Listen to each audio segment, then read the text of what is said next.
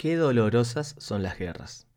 Lamentablemente, por el egoísmo y orgullo humano, nuestro mundo pasó y sigue pasando por guerras, donde millones de personas pierden la vida.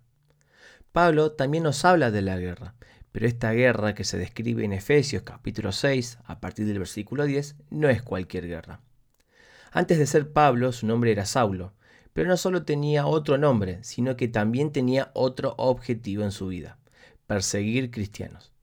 Para ello se valía de la ayuda romana para perseguir inocentes y encarcelarlos. Por ello, Saulo, que al momento de escribir el libro de Efesios era Pablo, conocía perfectamente lo esencial de una armadura a la hora de la guerra. De hecho, al momento de escribir Efesios, Pablo padecía de prisión por predicar de Cristo. Vaya cambio de perseguidor a perseguido. Seguro podremos hablar de esto en otro momento.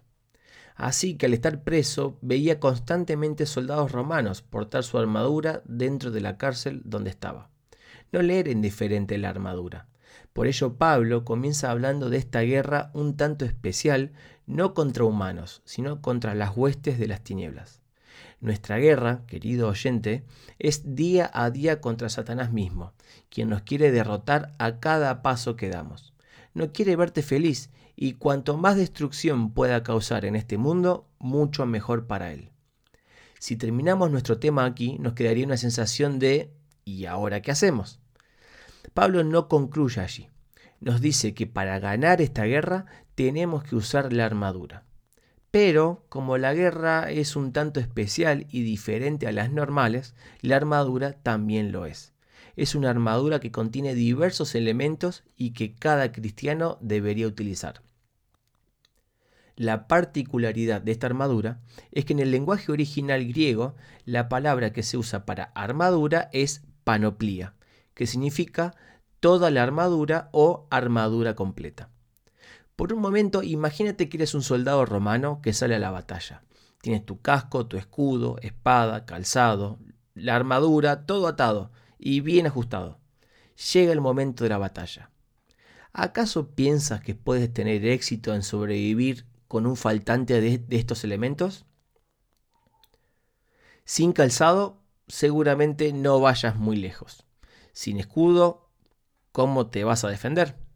Quizás te falte el casco o la coraza, por lo que parte de tu cuerpo estará descubierto. Y, o sin tu espada, ¿cómo atacarías al enemigo? Por eso Pablo usa esta palabra, panoplia. Si tu intención es vencer en esta guerra espiritual, debes tener sí o sí toda la armadura completa, sin falta de ninguna pieza. Pablo menciona, ceñidos vuestros lomos con la verdad, coraza de justicia, calzado del Evangelio de la paz, escudo de la fe, la espada de la palabra de Dios y el yelmo de la salvación. ¿Ya tienes toda la armadura completa?